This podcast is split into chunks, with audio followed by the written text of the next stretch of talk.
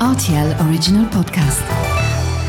Sans-moi ça, Les faits vont peur. Et la farce La vie, c'est une farce. Ma soupe, s'il vous plaît. Ça tord les chocolates. Mon scarpe, mon germe-là Mais combien de fois je dois vous dire que c'est susceptible, l'aubergine? Tous les produits sont là, alors je vais commencer. Salut, c'est Mathieu Lopez. Bienvenue dans ma cuisine. Depuis très longtemps, les tribus de l'Est du Canada ont pour coutume de recueillir la sève de l'érable et la transformer en sirop.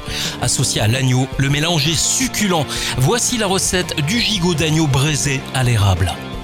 Pour réaliser ce plat pour 4 personnes, vous aurez besoin d'un kilo de gigot d'agneau, 8 centilitres de sirop d'érable, 8 centilitres de moutarde, 3 centilitres d'huile d'olive, 25 centilitres de fond de veau, 3 belles carottes, 2 cuillères à soupe de thym, 1 kg de pommes de terre et une tête d'ail. Préchauffez tout d'abord votre four à 180 degrés. Dans un bol, vous commencez à mélanger le thym, la moutarde et le sirop d'érable. Vous mettez la moitié de la préparation de côté et avec l'autre moitié, vous badigeonnez votre gigot à l'aide d'un pinceau, puis vous salez et poivrez sur toutes les faces. Dans une cocotte en fonte adaptée à la taille de votre four, faites chauffer l'huile d'olive et faites revenir à feu vif le gigot afin qu'il soit saisi. Quand toutes les faces sont bien dorées, ôtez l'excédent de graisse, puis vous déglacez le tout avec le fond de veau.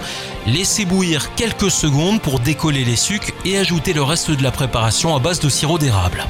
Découpez enfin vos carottes en rondelles, vos pommes de terre en gros quartiers et vos gousses d'ail en deux, puis ajoutez-le au reste de la préparation.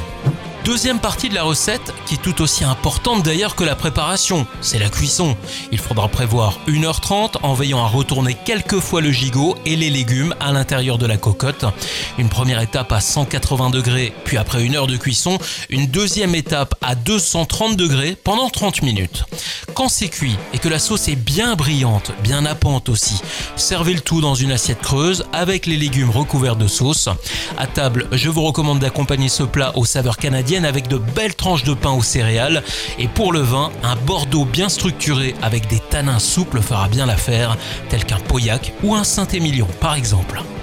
Voilà, j'étais ravi de vous recevoir dans ma cuisine pour ce gigot d'agneau braisé à l'érable et maintenant, c'est à vous de jouer les chefs en cuisine. Bye.